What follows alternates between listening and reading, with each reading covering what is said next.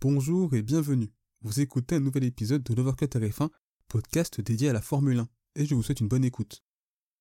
Sur le tracé de Zandvoort, on a vécu une très belle séance de qualification, avec une vraie bataille pour la pole position et pas mal de surprises, notamment dans le top 10 et en fond de grille. Alors concrètement, quels sont les enseignements à retenir de cette séance de qualification et que peut-on espérer pour le Grand Prix? Eh bien c'est justement ce qu'on va voir dans ce débrief. Salut les amis, c'est un plaisir de vous retrouver pour un nouveau débrief, celui des qualifications du Grand Prix des Pays-Bas sur le circuit de Zandvoort. Un débrief en 4 points, suivi de la partie le Grand Prix où l'on se projettera sur la course. Et le premier point d'analyse de ce débrief des qualifications concerne les surprises présentes en Q3, puisque Mick Schumacher partira 8ème, Yuki Tsunoda 9ème et enfin Lance Stroll depuis la 10ème position. Des résultats qui tombent à pic pour des pilotes à l'avenir incertains et eux qui ont vécu une saison pas facile. On va commencer par le pilote Haas, qui a réalisé la première Q3 de l'écurie américaine depuis l'Autriche. Une performance solide de la part de l'Allemand qui va lui permettre de se mettre en avant, notamment par rapport aux incertitudes qui planent autour de son avenir. En tout cas pour Haas, après des week-ends difficiles, Zandvoort est une opportunité de relancer la machine, puisque 0 points marqués depuis l'Autriche également. Et avec des Aston Martin performantes en course, inscrivant quasi constamment des points, et des AlphaTauri qui commencent peut-être à sortir la tête de l'eau, il est temps pour Haas de performer afin de conserver sa 7ème place au championnat constructeur. Pour Yuki Tsunoda, cette 9ème place est également une surprise, car c'est difficile de savoir si c'est ou non le réveil d'AlphaTauri, puisque malgré la 9ème place de Gasly à Spa-Francorchamps, les qualifications n'avaient pas été fameuses en Belgique. En tout cas, la T03 est une monoplace qui semble plus taillée pour le tracé de Zandvoort, et les deux pilotes ont été rapides en qualification. Concernant le japonais, comme pour Mick Schumacher, c'est un résultat qui, au vu de son avenir incertain, arrive au bon moment mais il faudra concrétiser cela en course. Un Grand Prix qui nous permettra d'en savoir un peu plus sur le niveau de compétitivité de l'écurie italienne. Lance Stroll a quant à lui obtenu un très bon résultat sur la piste hollandaise.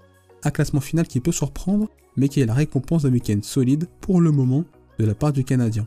Dès les essais libres, Stroll s'est montré compétitif à bord de son AMR 22, avec par exemple une sixième place lors de la deuxième séance d'essai. Il a gardé cette régularité en qualification avec systématiquement une présence dans le top 10 en Q1 et en Q2. Il n'a pas pu participer à la Q3 du fait de problèmes techniques sur sa monoplace, mais nul doute qu'une 8 place aurait pu être atteignable. Ses performances sont comme je l'ai dit une surprise, tant l'AMR 22 est une monoplace plus efficace sur le relais que sur un tour. 4 Q3 pour Aston Martin en 15 Grands Prix, soit 4 sur 30. C'est une statistique qui illustre parfaitement bien les difficultés d'Aston Martin dans l'exercice du tour rapide. Et généralement les voitures vertes remontaient bien en course donc cette dixième place est de bon augure pour la course du Canadien. Ces surprises tranchent avec ce qui sera mon deuxième point d'analyse, et bien les déceptions de cette séance de qualification, car il y a pas mal de résultats aux extrémités entre équipiers. Sébastien Vettel débutera la course 19ème. Il a réalisé une erreur en Q1, mais il avait affiché lors des essais libres un rythme intéressant avec une 8ème place lors de la dernière séance d'essai, signe que la Stone Martin est plus compétitive à Zandvoort. Des qualifications compliquées également pour Kevin Magnussen, qui se retrouve 17ème et dont la comparaison avec Mick Schumacher est douloureuse. Et d'ailleurs, c'est le deuxième week-end de suite que le Danois est battu par son équipier allemand. Et enfin, Daniel Ricciardo qui lui partira 18ème. Ce n'est pas bon signe pour la course qui risque d'être difficile, et aussi pour son avenir en F1, car malheureusement l'Australien ne sera jugé que par ses performances, sans vraiment prendre en compte les conditions et les particularités qui ont amené à ce résultat et la comparaison avec Lando Norris est vraiment à son désavantage ce week-end et cette saison plus globalement. Troisième point d'analyse, l'occasion donc d'évoquer la bataille pour la pole position, car bataille, il y a eu. Cette séance de qualification s'est conclue par la pole position de Max Verstappen, la quatrième cette saison et la 17ème en carrière. Et un tel résultat n'était pas acquis pour le néerlandais devant son public. Les essais libres ont été assez compliqués pour l'équipe autrichienne, mais ils ont su trouver les bons réglages pour être performants en qualification et probablement aussi en course des améliorations que n'a pas pu exploiter Sergio Perez, le Mexicain, auteur d'un tête à queue dans sa dernière tentative en Q3, partira 5ème. Contrairement à Spa-Francorchamps, la Scuderia Ferrari est dans le coup à Zandvoort. Leclerc et Sainz échouent à moins d'un dixième de la pole position, ce qui montre à quel point la bataille pour la pole position était très disputée. Ça montre aussi que ce qu'on a vécu à Spa est une exception, que l'on ne revivra peut-être plus cette saison. En tout cas, partir deuxième et troisième pour Ferrari et positif en vue du Grand Prix, à condition de bien gérer la course et ne pas se mettre les pieds dans le tapis. Pour Mercedes, après des très mauvaises qualifications en Belgique, les flèches d'argent étaient bien mieux à Zandvoort. On ne saura jamais vraiment, sans l'erreur de Perez, le réel niveau des Mercedes, mais nul doute qu'elles auraient été à proximité du top 3. se rapprocher de l'écurie allemande n'est selon moi pas une réelle surprise. Tout d'abord, sur les trois grands prix qu'ils enchaînent, Zandvoort est celui qui, de par ses caractéristiques, convient le mieux à la F1 W13. Je pense que les flèches d'argent souffriront davantage à Monza. Malgré tout, la performance des Mercedes en qualification doivent interpeller Red Bull et Ferrari, tant l'écurie allemande est bien mieux en course. Et enfin, mon quatrième point d'analyse va concerner Alpine et McLaren dans l'optique de la quatrième place au championnat constructeur. L'écurie française qui avait brillé dans les Ardennes belges a davantage souffert aux Pays-Bas. Les deux pilotes se retrouvent hors du top 10, Esteban Ocon 12e devant Fernando Alonso 13e. Une réelle contre-performance qui se traduit en statistiques puisque c'est la première fois depuis le Grand Prix d'Espagne qu'il n'y a aucune Alpine en Q3.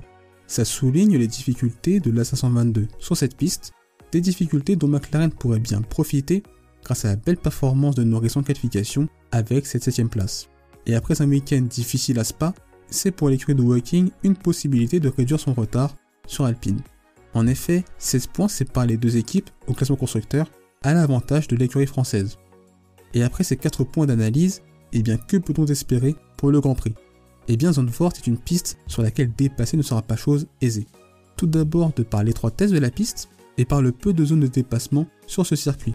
Malgré tout, avec ces monoplaces 2022 qui permettent de bien mieux se suivre en piste, il est fortement possible que la course soit plus spectaculaire et animée que l'an passé. Il est important de rappeler que le tracé de Zandvoort possède de nombreux virages à moyenne haute vitesse qui sollicitent fortement les pneus et l'usure pneumatique sera un élément important à maîtriser en vue de la course. Pour la victoire et le podium, ça va clairement se jouer entre les six premiers. On pourrait me taxer de faire de la langue de bois, mais on est clairement dans une configuration type Hongrie Silverstone où Red Bull Ferrari sont comme prévu rapides, mais où Mercedes l'est aussi. Et dans une telle lutte, le départ sera important afin de se trouver en course dans le bon wagon car nous ne sommes pas à l'abri de surprises par rapport au rythme de chaque pilote. Difficile donc d'émettre un favori même si du fait de la pole position, Max Verstappen serait de fait le favori numéro 1.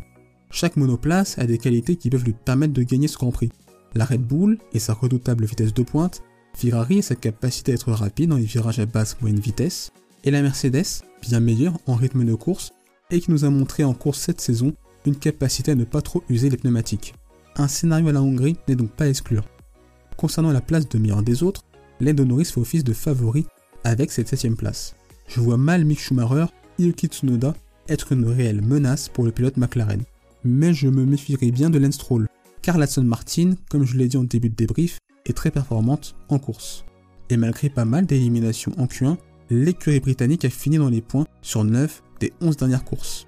Et si Stroll est déjà rapide sur un tour, eh bien on peut imaginer un meilleur rythme sur les longs relais. Et quid des Alpines? Eh bien c'est difficile à dire. Une remontée dans les points est parfaitement envisageable mais avec Norris 7ème et les deux Alpines 12ème et 13ème, je vois difficilement l'écurie française lutter pour la place de meilleur des autres à la. Et vous? Qu'avez-vous pensé de cette séance de qualification aux Pays-Bas? Quels sont vos tops et vos déceptions de cette séance? Vos attentes pour le Grand Prix? Et eh bien si ce débrief vous a plu, n'hésitez pas à le liker et à le partager, puisque cela donne de la force au projet de Workutter F1 et ça permet de faire grandir ce projet et de faire en sorte que cet épisode soit accessible au plus grand nombre.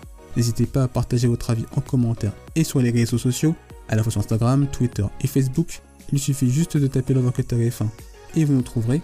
On se retrouve les amis pour un prochain épisode. D'ici là, portez-vous bien, je vous souhaite le meilleur. Salut Merci d'avoir écouté cet épisode. S'il vous a plu, n'hésitez pas à vous abonner au podcast de Workutter F1 ainsi qu'à la chaîne YouTube. C'est une façon de soutenir le projet et également de ne pas manquer les prochains épisodes. N'hésitez pas également à partager cet épisode à vos proches.